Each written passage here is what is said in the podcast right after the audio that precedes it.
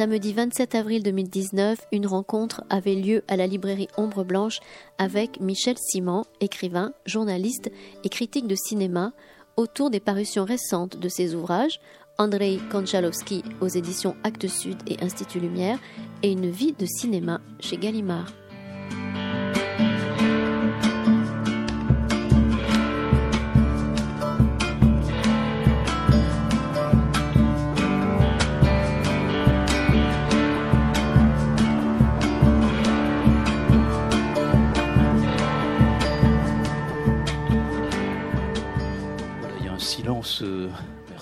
C'est très, très intimidant. Hein. Voilà, alors il y, a, les mauvaises habitudes, ce sont les, enfin il y a plutôt les bonnes habitudes, ce, sont celles du cinéma, celles de la radio. C'est peut-être pour ça que Michel Simon euh, me, me, pressait d'arriver. Vous avez raison, Michel, mais bon, voilà, il y a les mauvaises habitudes. Ce sont celles de cette librairie. On commence toujours les débats en retard parce que, ah, bah, parce qu'il y a toujours des gens qui arrivent, qui arrivent. À la maison de la radio, on ferme les portes, hein, c'est ça. Il faut que vous parliez dans le micro. Ah, voilà. voilà. Bien, merci euh, d'être venu à,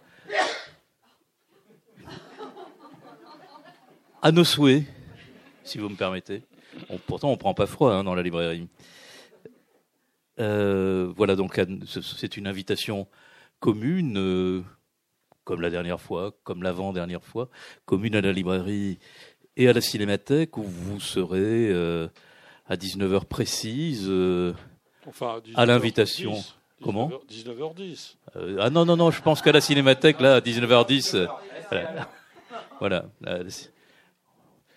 Donc, à l'invitation de Franck Lubé et de Franck Loiret, pour présenter un des films de la rétrospective Anthony Mann. Je suis un aventurier. Alors, vous, vous me demandiez tout à l'heure, euh, bon, Anthony Mann, bah oui, c'est la, la, programmation était faite quand, quand on vous a proposé de venir présenter ces deux livres dont on va parler très rapidement, et donc on, on vous a euh, proposé de vous associer à Anthony Mann. Ça, Bien sûr, c'était pas de problème. Passion de jeunesse. Oui passion 50. Euh, donc si c'est une passion de jeunesse, c'est le reste éternellement. C'est. Oui, oui, ça tient très bien le coup. il est, dans votre vie de cinéma. un cinéaste qui était euh, aimé aussi bien par les deux revues rivales, euh, des cahiers positifs. Ils aimaient beaucoup le, le western réunissait, réunissait ses, ses, frères ennemis.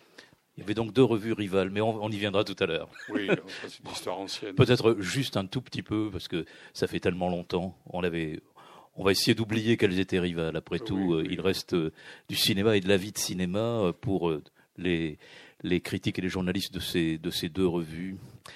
votre bibliographie, qui commence à, sur une page de gauche à l'entrée du livre et qui finit sur une page de droite à la fin de ce livre, elle est quand même très, très impressionnante, hein, Michel Simon, depuis 1973, depuis 15 ans.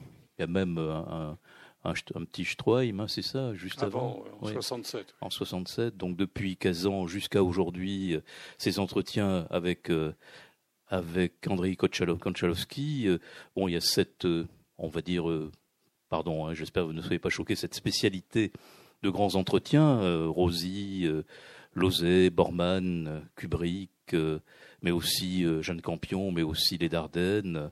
Les entretiens parfois seuls. Parlez vraiment près, près du micro. Des entretiens parfois seuls, parfois aussi accompagnés de textes critiques, et puis des, hmm. livres par ailleurs qui hmm. sont de pure critique, si j'ose dire, enfin qui ne sont pas d'entretien. Bien entendu. Donc en tout cas, il y a cette euh, tradition de, de l'entretien euh, que sur laquelle nous, nous reviendrons peut-être euh, tout à l'heure. Et, et, puis, euh, donc, tradition de, de, de, grands entretiens, comme vous disiez, qui ont fait l'objet de, de, grandes monographies aujourd'hui et, et, puis régulièrement euh, réédités. Et puis, il y a eu ce, ces deux livres d'entretien, de divers entretiens sur le cinéma américain, euh, Passeport pour Hollywood et, et, Une Renaissance américaine. Donc, des, des, des livres d'entretien peut-être plus, plus courts et moins centrés, moins monographiques, euh, si ce n'est euh, que ce sont des monographies sur le cinéma américain. Euh, et puis, euh, cette vie de cinéma sur laquelle on, va s'attarder avant de, de vous écouter tout à l'heure sur euh, hein, mais on va commencer par la vie de cinéma, un livre apparemment peut-être plus hétérogène et, dont le projet et la construction composent une, une sorte d'odyssée, non pas une odyssée américaine, mais qui était le sous-titre d'un de vos livres, mais une odyssée, une odyssée bien française dans le cinéma mondial, et que, bien française parce que cette odyssée, c'est la vôtre. Comment, on, compose un livre comme celui-ci? C'est-à-dire qu'il y a cinq ans, j'avais fait avec un ami euh, très talentueux qui s'appelle N.T. Bean, ou Yann Tobin à positif sous son nom de plume. C'est N.T. Bean qui a écrit des livres lui-même sur Bergman, sur la comédie musicale, qui a fait des expositions. Euh, il a fait un livre d'entretien avec moi, qui est paru chez Rivage, il y a exactement cinq ans. Et c'était vraiment qui retraçait toute ma vie d'homme de, radio, d'enseignant à Paris 7, d'auteur de, livres, de, critique à positif, du masque et la plume. Bref, c'était une sorte de parcours euh, sous forme d'un entretien. Et puis, je me suis dit, tiens, j'ai envie de faire un, livre qui regroupe euh, diverses activités. Parce que sans être vaniteux, je, pense qu'il n'y a pas beaucoup de critiques qui mélangent autant de choses. C'est-à-dire j'ai fait des voyages, des, reportages, pour l'Express en particulier. J'ai fait évidemment des, hommages dans des catalogues de festivals ou à l'occasion de la mort de cinéastes que j'admirais. J'ai fait des essais aussi sur les films, assez approfondis, des essais assez longs. J'ai fait évidemment beaucoup d'entretiens et puis des polémiques. Et donc je me suis dit, je vais rassembler ces cinq activités qui sont tout de même assez différentes les unes des autres, en faisant un choix, évidemment, par exemple, des entretiens J'en ai fait 1200 euh, avec projection privée qui a duré 26 ans sur France Culture. Comment on peut choisir parmi 1200 entretiens, plus tous ceux que j'ai écrits dans, que j'ai fait dans Positif? Donc il me fallait faire des choix, des choix très particuliers. Les entretiens, je ne pouvais pas mettre plus de 4 ou 5 entretiens. Donc j'ai choisi Coppola, par exemple, parce que c'était surtout des souvenirs euh, mémorables parmi tous ces entretiens. Je veux vexer personne. Euh, j'ai reçu beaucoup de gens à la radio qui ont été très bons et j'étais très, très impressionné de les, de les recevoir. Mais Coppola, c'était une expérience assez exceptionnelle. J'étais allé jusqu'à Los Angeles. Ensuite, pour Apocalypse Now, après la conférence de presse que j'avais dirigée à Cannes, quand Apocalypse Now a été montré en 79. Et puis ensuite, euh, Daniel Eman, qui dirigeait les pages culturelles de l'Express, m'a dit Viens avec moi, on va aller le rencontrer à Los Angeles pour faire un grand entretien euh, sur Apocalypse Now. Puis Coppola, qui était malade, qui avait un dos très en, abîmé, qui était couché par terre, on était à son chevet, on, on enregistrait ce qu'il avait à dire. Et après cet entretien de deux heures sur Apocalypse Now, il m'a dit Michel, parce qu'on se connaissait depuis pas mal d'années, euh, suivez-moi à San Francisco, vous habiterez chez moi, et on continuera cet entretien à San Francisco. Donc j'ai pris l'avion avec lui, on s'est retrouvé à San Francisco, j'ai habité cinq, six jours chez lui, et tous les matins, son père jouait du piano, puisque son père était compositeur de films. Euh, lui euh, allait partir pour l'URSS. Il m'a demandé de lui parler de, du cinéma russe, parce que je venais justement de revenir, je revenais de, Russie où j'avais fait cette, enquête qui se retrouve dans, dans une vie de cinéma, à côté de Coppola. Il me posait des questions sur la Russie, parce qu'il connaissait pas du tout le cinéma russe, il voulait des renseignements. Enfin bref. Donc je me, je me quand même de cette expérience assez exceptionnelle. Donc j'ai choisi Coppola. D'autre part, j'avais rencontré trois prix Nobel de littérature, Vargas Llosa, Imre Kertész et Harold Pinter, qui m'ont parlé de cinéma. Donc ça m'intéressait de garder ces trois entretiens sur des prix Nobel de littérature. Deux entretiens avec Serge Gainsbourg, inoubliables, parce que j'avais passé six heures, deux fois six heures avec Serge Gainsbourg, rue de Verneuil chez lui. Il était tellement heureux de parler avec des. C'était avec euh, Philippe Rouillet et l'autre avec Jean-Pierre Jancola. Il était tellement heureux d'avoir une revue de cinéphilie comme positive, sérieuse, qui s'intéressait à ces films, qu'il nous a gardé six heures. Il nous a emmené déjeuner. On, a, on est revenu. À la fin de l'entretien, on a traversé la rue. On était allé chez Eric Losfeld, où il y avait Archie qui travaillait à, l'époque là-bas. Et puis, euh, il nous a offert les offres de Picabia, les offres complètes de Picabia. Voilà, j'ai jamais connu ça, vraiment. Et en même temps, j'étais sidéré par euh, la culture de, Gainsbourg en matière de cinéma. Il parlait d'objectifs, il parlait de montage, il parlait de ce qu'il aimait au cinéma, etc. Des goûts d'ailleurs assez proches de positif. Il aimait Buñuel, il aimait Houston. Bon, donc j'ai gardé également Gainsbourg. Et puis j'ai choisi aussi deux acteurs, parce que les acteurs c'est très important pour moi. Il y avait Jeanne Moreau et Trintignant. Il y en a bien d'autres, mais j'ai choisi euh, à cause de leur longueur et de leur intérêt. Voilà, donc il fallait à chaque fois faire des choix. Et donc, une vie de cinéma, c'est non seulement effectivement une vie de cinéma, mais c'est aussi un autoportrait de moi-même en critique. je ne savais pas ce que ça allait donner. Il, arrive que le livre marche très bien, que les gens sont très heureux. J'ai jamais eu autant de réactions à un livre qu'avec ce livre-ci. Parce que je me disais, bon, Kubrick, Jane Campion ou Boorman, les gens qui aiment ces gens-là, ces metteurs en scène, ils vont acheter mon livre, ceux qui sont passionnés, parce qu'ils savent que ça va être du travail sérieux, parce que je n'ai pas la réputation d'être frivole. Mais par contre, celui-là, je ne savais vraiment pas si ça allait prendre, si la mayonnaise allait prendre. Et, il se fait que, effectivement, euh, j'ai reçu beaucoup de témoignages de metteurs en scène, de gens qui m'appellent, qui disent merci pour ce livre, vous avez parlé de Claude Sautet, je connaissais très bien Sautet, merci d'avoir parlé de lui, etc. Alors vous disiez parler d'autoportée, on, on, va, on, rentrera dans la composition du livre, hein, mais juste avant justement de, de, de, de commencer ce, ce voyage dans, dans, cette composition et dans cet autoportrait, euh, il y a quand même des personnes qui vous ont accompagné pour le composer. Et vous, vous, vous, avez exposé à ces personnes, notamment ces personnes qui travaillent dans, dans, dans la maison Gallimard, vous avez exposé un, un, panel beaucoup plus large où vous-même vous aviez déjà largement composé ce, cet espace-là dans lequel vous pensiez pouvoir vous retrouver et pouvoir retrouver le meilleur portrait de vous-même? Il n'y a pas eu d'intervention de, de, Gallimard du tout. Je, je, je, tire mon chapeau en particulier à mon éditeur, qui est Yvon Girard, qui est un peu le bras droit de, de Antoine Gallimard, que je connaissais depuis longtemps parce qu'il dirigeait la collection Folio, où j'avais publié un livre. Et euh, non, ils m'ont, ils m'ont donné vraiment carte blanche. Même sur la longueur, euh, c'est 500 pages tout de même. C'était un, un, investissement. Et puis il fallait, il fallait recomposer euh, tous les textes qui avaient paru. Moi, j'ai pas d'ordinateur. C'est des textes où il n'y avait pas, de, il y avait rien, qui sont parus il y a 45 ans ou 40 ans dans l'Express. Donc, il fallait dans l'Express et ailleurs et dans d'autres revues et dans Positif, il fallait ressaisir. ressaisir donc, c'était un gros investissement. Et ils ont joué le jeu, c'est-à-dire ils m'ont absolument pas. J'ai très vite vu la composition, la structure et le choix. Donc j'ai photocopié, je leur ai envoyé tout ça. Et puis euh, voilà, ils ont ils ont joué. Moi j'ai trouvé ça très très généreux de Gallimard parce que il savait pas du tout ce que ça allait donner. Hein. C'était pas au départ euh, pas sûr que ça allait que ça allait plaire. Bon, c'est vrai que les gens me connaissent. Bon, je ne veux pas jouer la fausse modestie, mais néanmoins c'était un livre assez au départ assez composite, comme vous l'avez dit.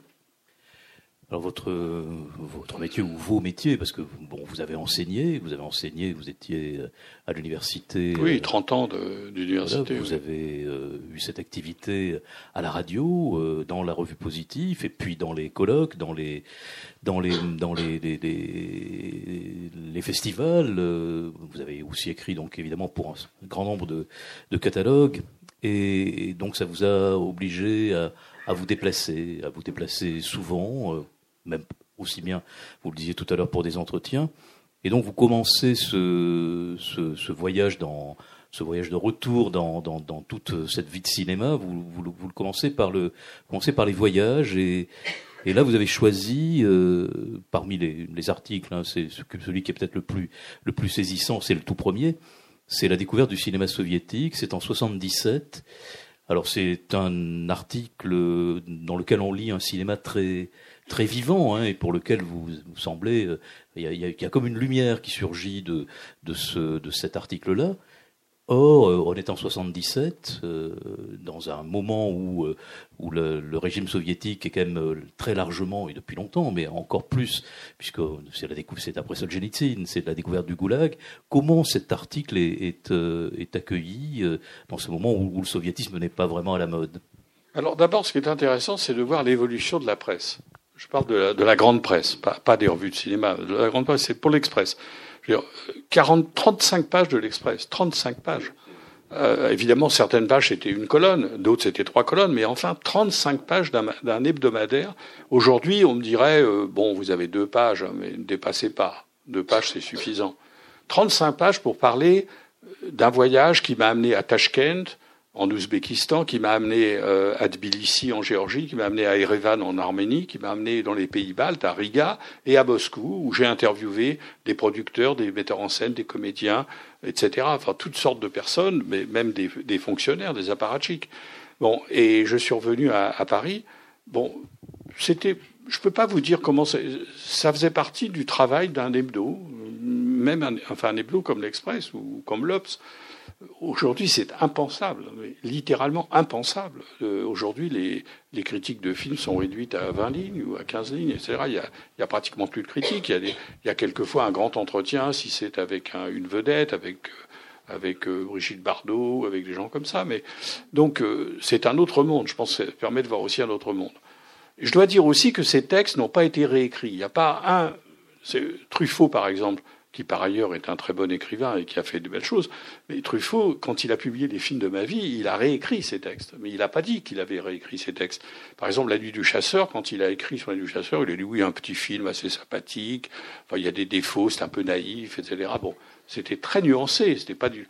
Et puis, euh, 30 ans après, il l'a publié avec dithyrambique, chef-d'œuvre, etc. Mais les gens croient que c'était ce qu'il avait écrit à l'époque. Non, non, il a vraiment réécrit son texte. Moi, j'ai pas fait ça vraiment. Les textes qui sont là n'ont pas été. Il n'y a pas une ligne de changer à ce que j'ai écrit. Euh, si je me suis trompé, si je, il y a un texte sur chaque demi, par exemple sur la baie des Anges, où je suis réservé, je, je dis les beautés du film, et je trouve demi est en train déjà de se copier, de s'imiter. Bon, c'est triste parce que peut-être que je pense plus de bien aujourd'hui de la baie des Anges qu'à l'époque, mais je trouve que c'était pas honnête de changer ce que j'avais écrit. Et euh, c'est pour vous, euh, cet univers du cinéma soviétique en 77, c'est un, une redécouverte, c'est une, c'est euh, un voyage en quelque sorte un peu initiatique. Ben, C'est-à-dire que j'ai toujours été très anticommuniste, anti-stalinien. Toute ma vie, j'étais vraiment marqué par le surréalisme et je, je n'acceptais pas, je ne laissais pas toutes les horreurs qu'on allait découvrir petit à petit, mais début d'Apest en, en 56, j'avais 16 ans et j'ai été non, j'avais 18 ans, j'ai été euh, terrorisé par ce qui se passait. Enfin, j'étais ému aux larmes. Donc, je ne comprenais pas comment on pouvait admirer ce système. Mais néanmoins, j'étais passionné par, euh, par la Russie et par l'URSS. J'étais passionné par la littérature, j'étais passionné par le cinéma. C'était une époque où le cinéma russe était en train de, comme tous les cinémas de l'Est, bénéficier de, de Khrouchtchev, du dégel et de ce qui se passait dans ces pays socialistes, enfin dits socialistes. Et, et donc euh, tout ce qui se passait en Hongrie, en Tchécoslovaquie, en Roumanie, en Pologne, euh, en Yougoslavie me, me fascinait. Et il y avait dans chaque pays des, des, des, grands cinéastes qui apparaissaient, et les Russes étaient particulièrement euh, actifs dans la Renaissance. Il y avait Konchalovsky, que je rencontrais déjà à l'époque, il y avait Yosseliani, le géorgien, il y avait Panfilov, il y avait Tarkovsky, que j'ai interviewé très longuement euh, plus tard sur André Roublov, un grand entretien que j'ai fait avec lui, qui était un ami de Konchalovsky. Bon, ils étaient très nombreux. Il y avait des femmes, il y avait Larissa Shepitko, il y avait Kira Muratova. Donc il y avait deux grandes cinéastes soviétiques. Et ce qui me frappait, moi qui étais anticolonialiste et euh, contre la guerre d'Algérie, j'avais beaucoup milité, et c'est que la Russie avait des colonies, exactement l'Union soviétique avait des colonies comme nous, on avait le Maroc, euh, enfin des protectorats ou des colonies. Ce qui me fascinait dans ce pays sur lequel j'étais très critique, en même temps, ce qui était fascinant, c'est de voir comment l'Union soviétique avait permis l'émergence dans toutes ces républiques d'Asie centrale, l'Ouzbékistan, la Kirghizie, etc., la naissance de, de cinémas nationaux où les gens faisaient des films locaux dans la langue locale. Il n'y a, eu aucun cinéma marocain, aucun cinéma algérien, aucun cinéma tunisien, aucun cinéma sénégalais, tant que la France gouvernait ces pays. J'étais assez fasciné parce que, et donc ça m'a permis d'aller dans ces républiques et de comprendre comment on pouvait donner une autonomie et produire euh, six ou sept films kirghizes chaque année en kirghize, joués par des comédiens kirghizes, etc., avec des, des gens qui venaient faire leurs études à Moscou et qui repartaient euh, donc dans le pays colonisateur et qui repartaient. Alors chez nous, c'est vrai que chez nous, des gens comme Césaire, comme euh, Sangor, le colonialisme français, ça a aussi permis à des gens d'être éduqués. Le colonialisme anglais, euh, les, Indiens venaient étudier à Oxford, les meilleurs élèves des, universités indiennes venaient étudier à Oxford, à Cambridge, etc. Mais pas le cinéma. Le cinéma, non. Enfin, s'il y avait un cinéma indien, mais je parle en France, il n'y avait aucun cinéma qui venait de ces pays colonisés. Alors là où on attend euh, Michel Simon quand on ouvre une vie de cinéma, on se dit on va tout de suite tomber, pardonnez-moi, sur, sur de l'Amérique. Non, on est vraiment, on arrive sur, on commence par la Russie, on va continuer, vous continuez les voyages par, par l'Italie, et puis on, on, va, on va, on va vite changer de chapitre. Mais je voudrais que vous disiez quelques mots du dernier voyage, celui que vous faites euh, auprès, de, auprès de John Borman, enfin dans ce chapitre-là, puisque voilà, on reste euh, finalement aux limites un peu de, de l'Europe hein, dans cette première partie du livre, mais avec Borman, euh, quelqu'un qui, a compté pour vous dans votre existence, on va dire à la fois privée et publique, et euh, qui a compté aussi dans le goût que vous avez pour le pour, le, pour, pour son cinéma. Alors Bourman, oui, c'était le tournage de Hope and Glory. Parce que j'ai pas fait beaucoup de reportages de tournage, parce que euh, les tournages, c'est, on a l'impression d'être quelqu'un de trop. On est là, on, le metteur en scène vient vous parler un petit peu, alors qu'il il s'en fout complètement, qu'il est concentré. Mais comme j'ai de bons rapports avec, avec, certains cinéastes, il veut tout de même me faire la causette, mais je pense qu'il pense à son plan avant tout. Et donc il vient me dire bonjour, dire quelques mots. On se sent un peu un intrus, et puis ça n'a pas tellement de sens. Il faudrait, ou alors il faut suivre le tournage du début jusqu'à la fin, suivre vraiment le tournage d'un film en faisant partie de l'équipe et en faisant un, un, livre entier sur le tournage. Ça existait, il y a de très beaux livres là-dessus. Mais venir trois jours, vous êtes vraiment un intrus. Mais néanmoins, j'étais passionné de voir Bourman tourner. Il y a aussi un reportage sur euh, Le Christ s'est arrêté à Eboli, le tournage du film de Francesco Rosi. Donc là, c'est autre chose. C'est voir vraiment quelqu'un à l'œuvre, comment il parle avec les comédiens, comment il parle avec le chef opérateur. Mais j'en ai j'ai vu pas mal de tournages, mais j'ai fait très peu de, de textes là-dessus. Donc je, je tenais à ce qu'il y ait deux, deux reportages de ce genre. Dans une, dans une deuxième partie, donc nous poursuivons ce, ce voyage avec vous. Dans une deuxième partie, c'est vous, vous, êtes plutôt sur les ce que vous appelez, sur des, des, hommages. Hein. Bon, je ne sais pas si le terme est, est vraiment juste. Ce sont de, de, des portraits assez souvent assez assez courts que vous avez destinés à des catalogues, à des rétrospectives. Oui, ou à la suite du, du décès, de, suite de, décès, de, Claude Sautet, du voilà. décès de Et, Alain René. Et bon, là, j'avais plutôt envie de vous entendre sur euh, justement sur René. Il y a un, hommage très très délicat à Raoul Ruiz qui j'avoue m'a un peu surpris, mais que je trouve vraiment formidable. Mais c'est surtout celui, de, cet hommage à René que je trouve magnifique, et, on sent euh, là la disparition d'un d'un compagnon, d'un compagnon de route, un compagnon aussi de la revue positive, d'un engagement pour le cinéma et pour le surréalisme que vous aviez euh, en commun. Oui, je dois dire que René, enfin, presque tous ces, livres que j'ai faits et pas mal de ces articles que j'ai écrits, de ces, hommages, il y a une phrase de Vauvenargues que j'aime beaucoup qui est euh, c'est le propre d'un esprit médiocre que d'admirer modérément. Alors je me dis pas que je ne suis pas un esprit médiocre en disant ça, mais j'ai l'admiration, j'aime beaucoup admirer.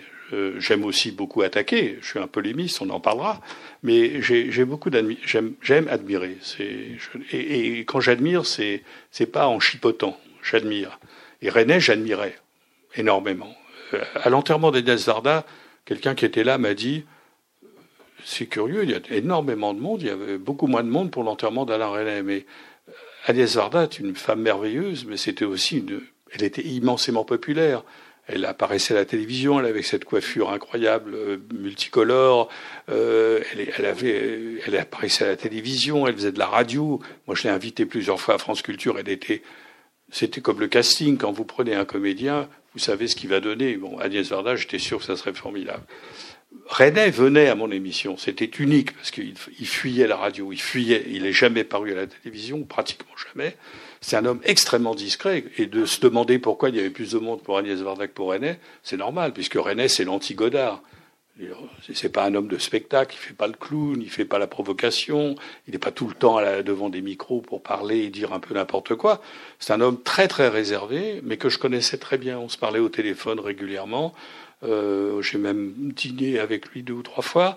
Et il avait une grande confiance. Et, et c'est vrai que j'ai assisté à l'enterrement de René j'étais extrêmement ému par cet enterrement à Saint-Vincent-de-Paul.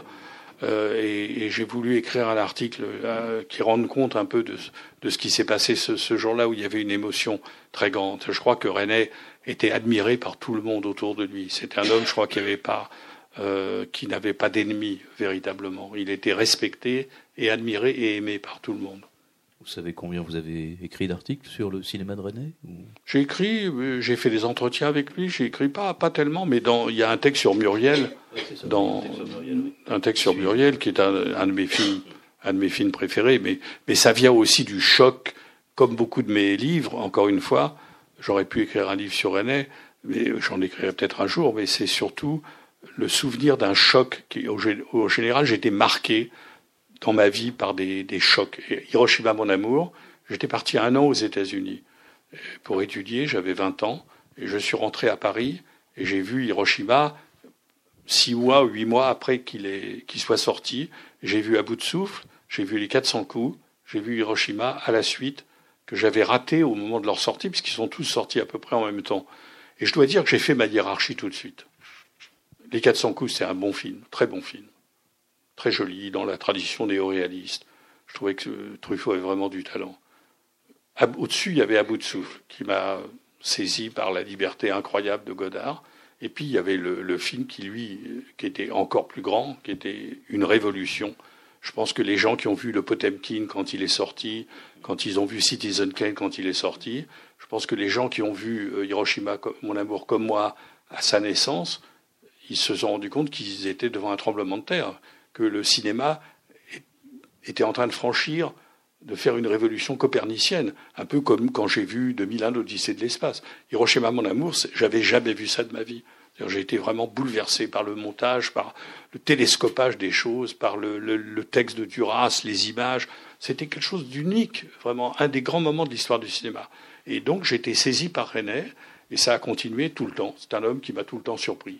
Qu'il fasse une comédie musicale comme Pas sur la bouche, qu'il aille prendre une comédie de 1925 avec une comédie frivole et tout ça, capable de désorienter tout le monde. Cette série d'hommages est, classée par ordre alphabétique et le, premier d'entre eux, euh, de ces hommages, est, consacré à, à Théo Angelopoulos. Et voilà, j'aurais aussi souhaité vous, vous entendre sur quelqu'un qui euh, semble avoir beaucoup compté aussi dans, votre vie. Vous avez fait un recueil d'entretiens avec, euh, avec lui.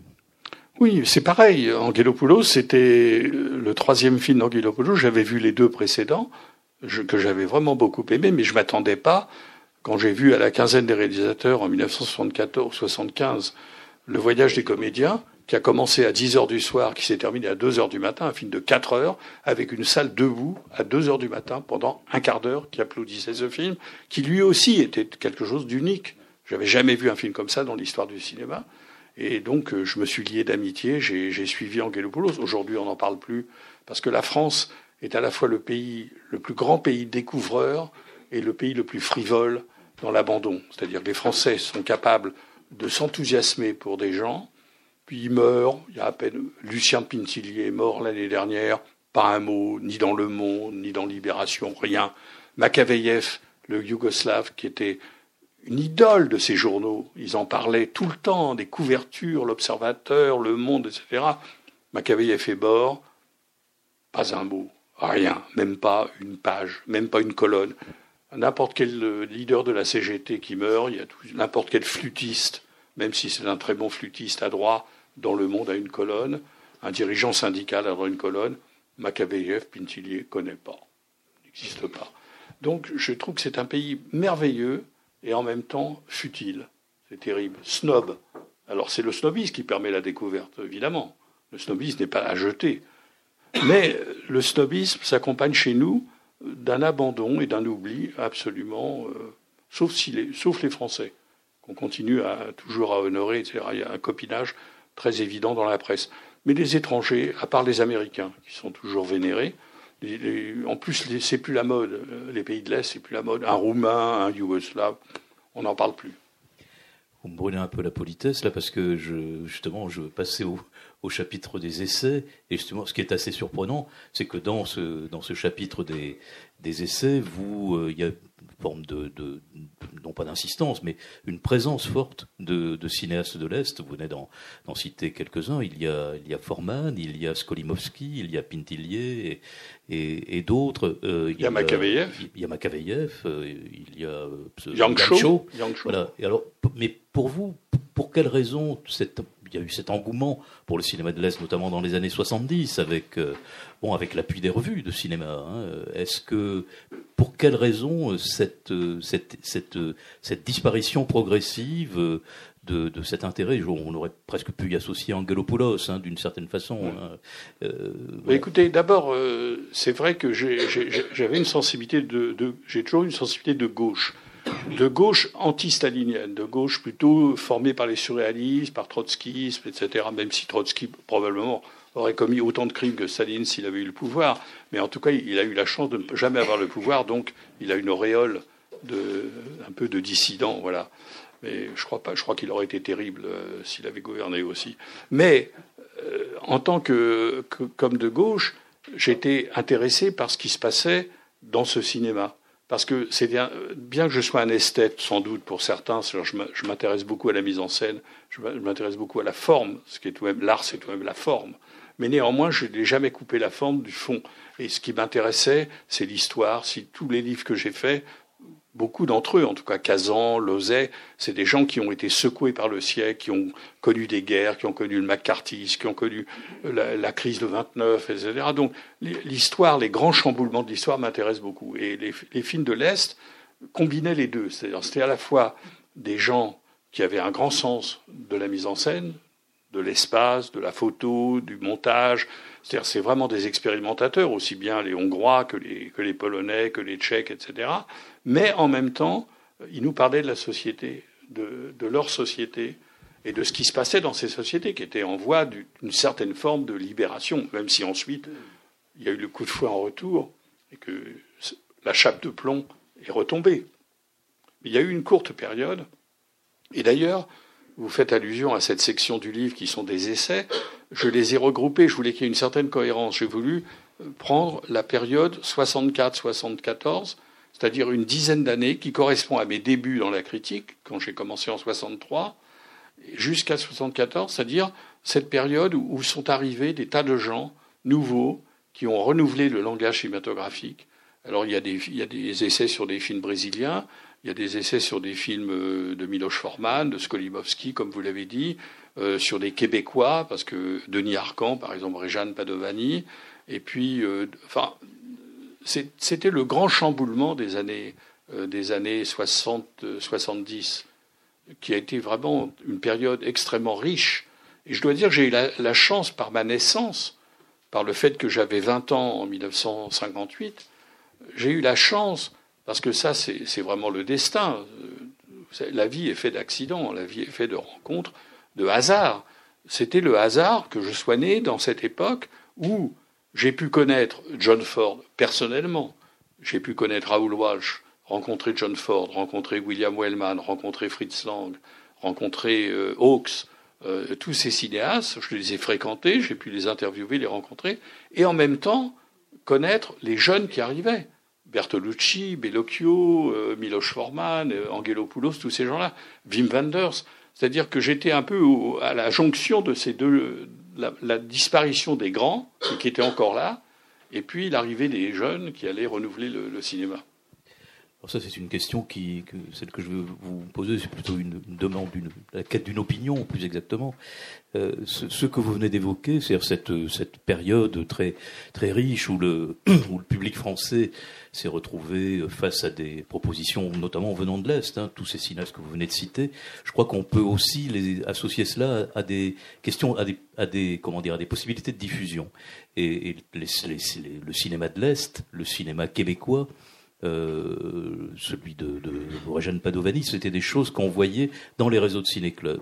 Est-ce que vous pour vous, euh, et d'ailleurs c'était appuyé aussi par les revues des réseaux de ciné-club, hein, par la revue du cinéma Imagisson ou, ou par la... Cinéma 60. C'est ça, par Cinéma 60, euh, oui, c'est 70, 71. Il y avait les catholiques, il, y avait les, il y avait les socialistes, les sociodémocrates, il y avait les communistes, il y avait les catholiques, ah. qui ont fait un énorme travail, ces trois familles de diffusion, ont hein. fait un énorme travail d'éducation populaire.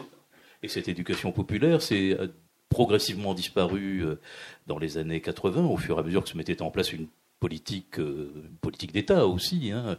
Est-ce que vous n'avez pas le, sentiment que peut-être c'est à ce, cet étiolement que l'on doit euh, finalement une espèce de, d'éloignement progressif de, de, ce que, de ce que justement ce réseau a amené d'intérêt? Il y a ça, puis il y a, eu un travail formidable fait par des gens comme Claude Jean-Philippe euh, sur la télévision. Mais on a commencé par mettre leur film à 10 heures du soir, puis ensuite à minuit, puis on a supprimé, etc. C'est-à-dire que la télévision a, d'une certaine façon remplacé un peu le travail des ciné-clubs, et puis la télévision elle-même a été fichue en l'air, parce que présenter des films en version originale sous-titrée à, 10 h du soir ou 9 h du soir, c'est trop tôt. On les met à minuit pour les étouffer complètement. Bon, alors il y a eu ensuite le DVD qui a remplacé tout ça. Et puis le DVD lui-même se vend moins bien aujourd'hui parce qu'il n'y a pas un travail de fond, euh, un travail de fond des, clubs de lycée, etc., qui formaient les jeunes. Les jeunes pouvaient voir Bergman, euh, ils voyaient Les Fraises sauvages, ils voyaient Les Amours d'une blonde de Forman, ils voyaient un film brésilien, etc. Donc un film de Vajda, ils voyaient euh, Canal, etc. Et ça permettait une véritable éducation. Sans l'éducation, il n'y a rien cette éducation que la Cinémathèque de Toulouse continue d'une certaine façon, perpétue, et même malheureusement, euh, je dirais que la Cinémathèque est un peu, euh, un peu seule dans cette vocation qui, auparavant, était largement distribuée par ces, ces réseaux auxquels je me référais. Oui, c'est un havre. Il n'y a pas de Cinémathèque au Havre, mais la Cinémathèque est un havre dans toutes les villes où elle existe.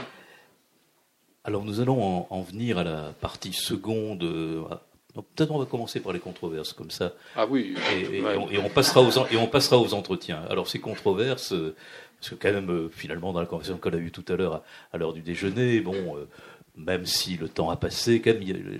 finalement, vous aimez un peu la controverse. Hein, vous oui, alors on, m'accuse. J'ai vu un, dans un journal, il y a un compte rendu de mon livre, en quasiment en me disant que j'étais un complotiste que j'étais un complotiste, c'est-à-dire un peu comme Marine Le Pen. C'est très à la mode. Hein, voilà, je suis un complotiste. Je dis que l'attentat de Strasbourg c'est fait par Macron, etc. Que Notre-Dame, pourquoi pas Ça serait peut-être le gouvernement qui. Non, je suis pas un complotiste comme ça. Enfin, je fais ça, je trouve ça lamentable. C'est scandaleux. Non, je suis pas un complotiste. D'ailleurs, j'aurais probablement aucun compte rendu sur mes livres dans Libération, dans les Inrocks et dans et dans les cahiers. Donc je sais très bien. Moi, j'aimerais qu'ils m'attaquent. Mais ils sont plus malins que ça. Ils font le silence. C'est beaucoup plus, c'est beaucoup plus efficace. On ne parle pas des choses. Moi, je voudrais qu'il y ait un conflit. Qu'on dise Simon, il dit n'importe quoi, son livre est nul, etc., avec des arguments. Mais pas du tout. Je n'aurais rien du tout. Donc, je pense que je touche quelque chose qui est un peu, euh, c'est la vérification. Hein. The proof of the pudding, comme on dit en anglais. La preuve du pudding, c'est dans le mangeant. Alors, c'est bon. Tout de même, euh, très bien, pas de complotisme, mais la controverse, elle a existé, elle a existé depuis bon, depuis, elle existe depuis longtemps hein, dans, le, dans le domaine du, du, cinéma et plutôt de la critique de cinéma. Euh, et plus maintenant. C'est maintenant, me dit, certains me disent, mais de quel droit tu critiques tes confrères? Mais je veux dire, le, 18, le 17e siècle, le 18e siècle, le 19e siècle, le 20e siècle, on vient de publier chez Gallimard les, textes de Truffaut, euh, mais je suis un enfant de cœur à côté de Truffaut. Je veux dire, la violence de Truffaut contre ses confrères. Il les nomme tous, le journal, euh, tel, tel article dans, dans l'Express, dans le Figaro, etc. Il pourfend les critiques avec une violence. Il les attaque avec une violence incroyable, même bien pire que moi. Ad hominem, quasiment, ce sont des crétins. Hein. moi, je, parle plutôt, euh, je discute sur les goûts, etc. Et moi, ce qui me frappe d'ailleurs, c'est que quand je rencontre dans, les festivals à La Rochelle, à Arras, à Montpellier, ailleurs, des cinéphiles, parce que les gens aujourd'hui euh, prennent leur camping-car quasiment et, viennent dans les festivals tellement ils ont envie de découvrir. C'est des, gens très cultivés, ils connaissent très bien le cinéma. Eux, ils savent très bien qu'il y a, des, liens entre les Inrocks, les cahiers. Moins aujourd'hui, certes, ça, ce sont des textes d'il y a 20 ans. Mais à l'époque, le rédacteur en chef des cahiers devenait critique à Libération, le, critique de, ensuite passait au Monde et repasser au, au cahier. Donc tout le monde savait, c'était une évidence, qu'on on défendait les films de Jean-Claude Biette, qu'on attaquait Kubrick. Hein. Récemment, je me suis fait traiter dans les réseaux sociaux de, moins que rien parce que j'ai osé écrire que Serge Boson, qui a fait six films dans sa vie, n'a jamais eu une mauvaise critique dans l'IB ou dans Le Monde alors que Kubrick a été assassiné pour des chefs-d'œuvre. Donc Serge Boson a une bien meilleure presse que Kubrick en moyenne. En moyenne. Bon, on dit que c'est malhonnête de dire ça, mais c'est la vérité vraie. Le copinage se pratique euh, dans la presse, et quand on dit ça, on vous dit mais c'est pas c'est déloyal de dire des choses pareilles, etc. Donc Serge Boson, effectivement, a une bien meilleure critique en général après ses films que beaucoup de cinéastes comme Robert Altman, comme, même comme Alain Resnais ou comme d'autres qui se sont fait attaquer régulièrement il y aurait encore un usage quand même de la controverse aujourd'hui ou finalement... Oui, oui. par exemple, je, fais un texte là-dessus sur euh, les, les rockstars euh, Refn ou Tarantino, qui par ailleurs j'admire beaucoup. Je, pas, pas, les derniers films de Refn, mais pour moi Tarantino est un homme qui a un très grand talent. Je dirais pas que c'est le plus grand talent, c'est pas John Ford, c'est pas euh, c'est pas Kubrick, mais il a vraiment du talent. Mais Tarantino est devenu un rockstar et euh, il n'arrête pas de pervertir les gens avec des jugements complètement. Disons, Sergio Corbucci, c'est mieux que Fellini, etc. C'est n'importe quoi, n'importe quoi. J'imagine pas quelqu'un comme Alain Resnais ou comme Orson Welles ou comme euh, Stanley Kubrick allant sortir des cinémas de série Z et trouvant ça supérieur à Renoir ou à Mizoguchi. Tarantino, c'est comme le joueur de flûte de Hamel. Il emmène les enfants à la rivière pour se noyer. Il y a tellement de jeunes qui sont fascinés par Tarantino qu'il peut dire des choses, des âneries pareilles, et tout le monde emboîte le pas. Vous voyez que finalement, il y a un vocabulaire de la controverse quand même. Oui, oui, mais c'est pas parce que j'ai rencontré dix fois Tarantino et que je crois qu'il m'aime beaucoup et qu'il a mes livres, etc., que je ne, je ne l'attaquerai pas sur ça, parce que je trouve que c'est une perversion de dire que Corbucci, et d'ailleurs dans mon livre, ce qui est très amusant, c'est qu'il y a un entretien avec Jean-Louis Trintignant, et Jean-Louis Trintignant dit Corbucci, j'ai fait le grand silence avec lui, mais Corbucci, il me disait toujours, oh là là, c'est déjà tellement pénible de faire un film, mais en plus, voir mes propres films, j'ai aucune envie. Il ne savait pas qu'un jour Tarantino le considérait comme le plus grand cinéaste italien. Bien, alors on va arrêter avec, les avec la controverse et on va en venir à des choses peut-être plus sérieuses. Et, j'avais gardé ça. C'est très sérieux la controverse. non, non, bon. J'avais gardé ça pour la fin, ce qui nous aura, ce qui nous permettra aussi de vous entendre sur euh, Andrei Konchalovsky. Donc c'est l'entretien l'entretien, cette euh, bon, qui est une une forme qui permet quand même d'approcher au plus près des auteurs et qui est une forme que vous avez euh, largement, on le disait tout à l'heure en, introduction, largement pratiqué. Donc euh, l'entretien, c'est finalement, je, me suis posé la question sur, on va dire, l'origine de l'entretien.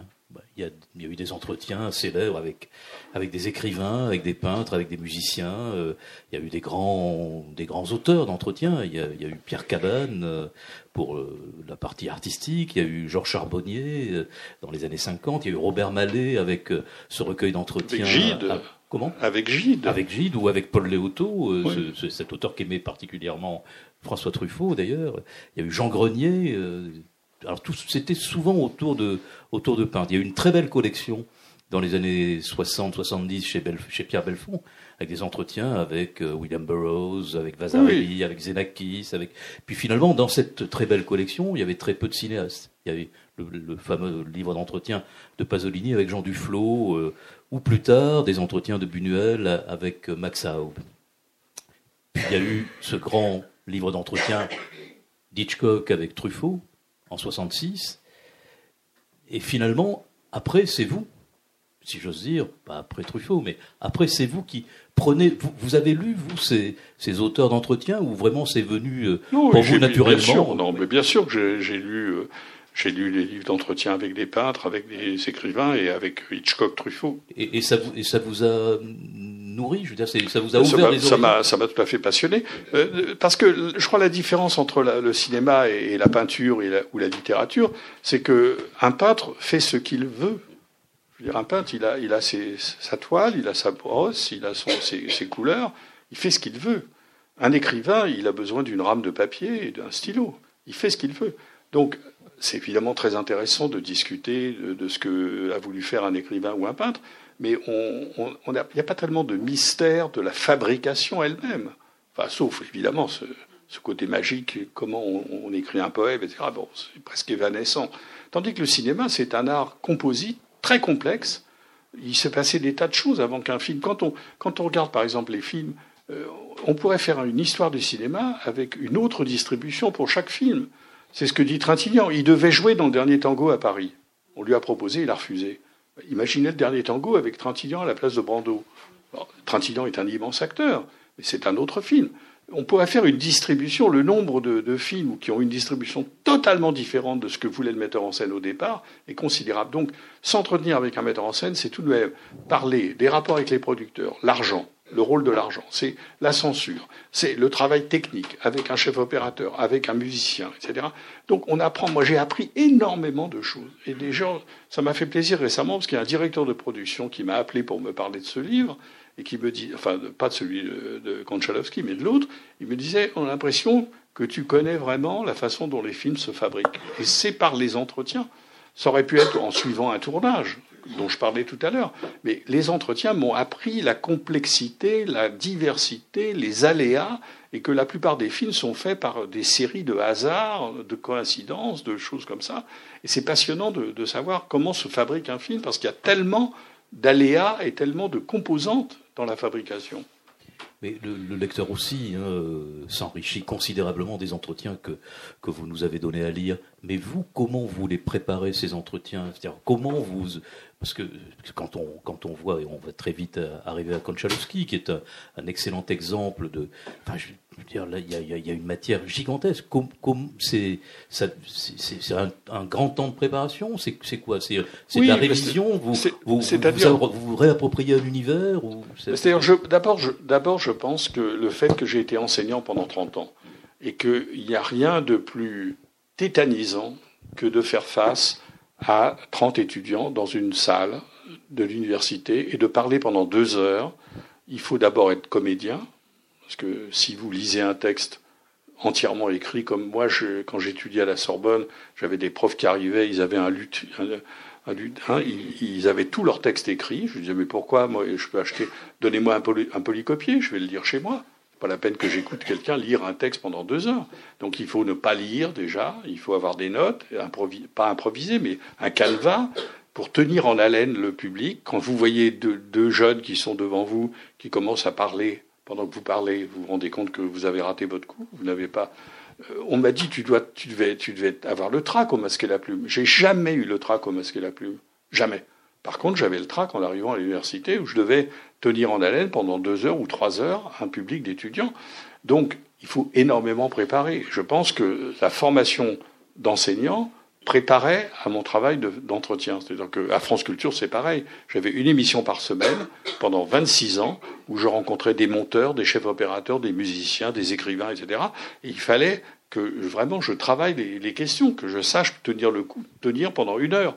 Donc, et d'autre part, c'est vrai que j'ai été aidé parce que j'appartiens à une génération euh, qui était, c'est aussi l'influence des surréalistes. Les surréalistes, c'était un mouvement où il y avait des peintres, il y avait des écrivains, il y avait des cinéastes, il y avait des sculpteurs, etc. C'est-à-dire que c'était un mouvement où il y avait tous les arts. C'était un mouvement cosmopolite.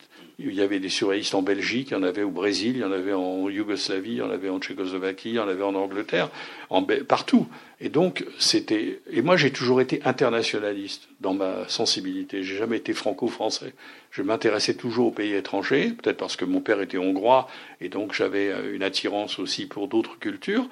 Et, et j'avais des intérêts pour les autres arts. J'allais dans les galeries d'art, j'allais voir des, des tableaux, j'écoutais de la musique, je lisais beaucoup de littérature. Et tout ça vous nourrit puisque le cinéma est un art composite. Donc, si vous parlez avec Konchalovsky, il a été pianiste, vous vous rendez compte qu'il a une connaissance formidable de la musique. C'est le fils de très grands peintres, des arrière-grands-pères, grands-pères, tous parmi les plus grands peintres russes. Euh, c'est un homme qui a fait euh, des études, qui connaît Bresson, qui connaît Kurosawa, etc. Donc, tout cela, effectivement, nourrit votre, votre... Et puis je m'intéressais beaucoup depuis toujours à la Russie. Euh, mais pas seulement à la Russie, je m'intéressais beaucoup à l'Italie, je m'intéressais beaucoup à l'Amérique. Donc je pense que tout cela aide évidemment à faire des entretiens. Alors André Konchalovsky, que vous avez sous-titré ni dissident, ni partisan, ni courtisan.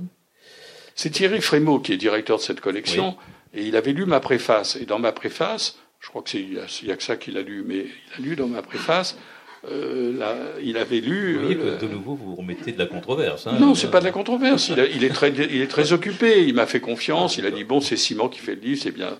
Bon, peut-être qu'il l'a lu, mais enfin pendant un an, il n'a pas eu le temps de le lire parce qu'il a trop d'activités. Mais c'est pas grave, je lui en veux pas du tout. Il m'a fait confiance. Mais il a lu cette phrase dans la préface, ni partisan, ni dissident, ni, ni courtisan. Il a dit, je trouve que ça serait bien de mettre ça en sous-titre parce que ça, ça attire l'œil, ça, intrigue. Ah bon? Ni, ni, dissident, ni partisan, ni courtisan. Et je pense que c'est exactement la définition euh, de, de. Et, voilà, mais il faut dire que ce livre est une commande. C'est la seule commande de ma vie. Tous mes autres livres, c'est moi qui ai eu l'initiative. Là, Konchalovsky, un jour que je connaissais, là aussi, sur un coup de cœur, c'est qu'en 1966, au Festival de Venise, j'ai vu un homme de 27 ans accompagné de gardes du corps, parce qu'ils avaient toujours des gardes du corps pour pas qu'ils s'échappent. Donc il était à Venise pour présenter son premier film à 26 ans. Le premier maître, tourné en Kirghizie avec une jeune actrice asiatique euh, qu'il avait connue à Moscou, etc., et qui va devenir sa femme. Et elle a le prix d'interprétation féminine à Venise pour ce premier film. Et depuis, on s'est retrouvés plusieurs fois. On était par hasard au jury ensemble au Festival de Cannes en 78. Je l'avais rencontré à Moscou en 77 où il m'avait montré en catimini euh, une projection pour moi d'un film totalement interdit pendant 20 ans, Le Bonheur d'Asia. Euh, ensuite, on s'était retrouvés plusieurs autres fois. J'ai fait sa leçon de cinéma. Un jour, il me téléphone, il y a trois ans. Il me dit Michel, on se voyait très peu, mais je l'ai vu comme ça quatre ou cinq fois dans ma vie. Michel, je voudrais faire un livre d'entretien avec quelqu'un et je voudrais que ce soit vous. Je lui dis ben, laissez-moi 48 euh, heures parce qu'il faut que je réfléchisse. C'est tout de même un engagement, ça veut dire passer dix jours avec quelqu'un, aller à Moscou, euh, revoir tous ses films, 22 films. Et finalement, je me suis dit, ça va être passionnant parce que ce type a tout traversé. Et justement, comme Kazan ou comme Lozay, il a une vie très mouvementée. Il a passé dix ans à Hollywood. Il, est d'une grande famille. Son père était un courtisan, euh, comme, son, comme son frère, Mikhalkov, son, grand, son petit frère le grand acteur et metteur en scène Nikita Mikhalkov. Donc il a une vie très riche. Il va me parler de Khrouchtchev, il va me parler de Staline, il va me parler de peinture, il va me parler de musique, etc. Il a fait des films formidables. Voilà, donc j'ai dit oui et j'ai fait ce, livre dont je suis très très fier de l'avoir fait parce que je sais qu'il n'y a pas beaucoup de gens qui ont vu tous ces films.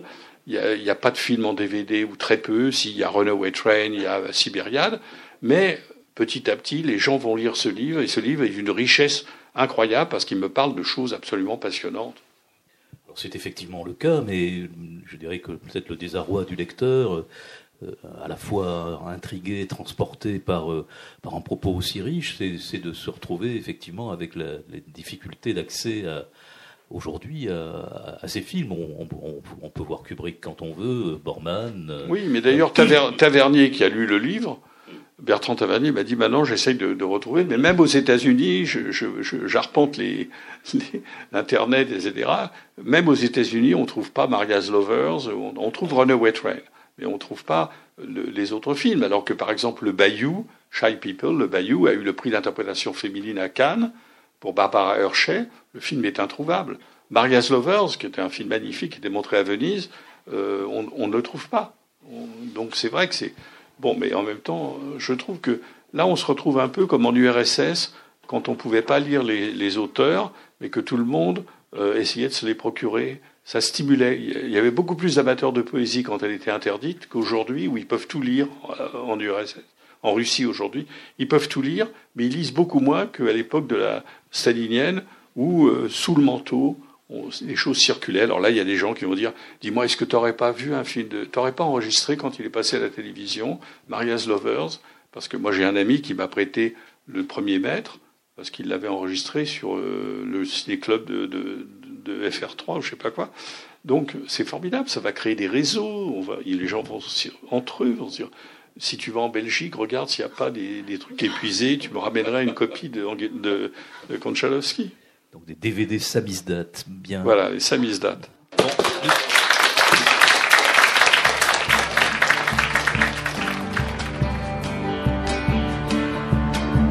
C'était Michel Simon à la librairie Ombre Blanche, samedi 27 avril 2019, à l'occasion de la publication de ses ouvrages Andrei Konchalovsky aux éditions Actes Sud et Institut Lumière et Une vie de cinéma chez Gallimard. Parmi les autres publications de Michel Simon, citons entre autres Fritz Lang, Le meurtre et la loi en 2003 et Les conquérants d'un nouveau monde, essai sur le cinéma américain en 1981 et 2015, tous aux éditions Gallimard.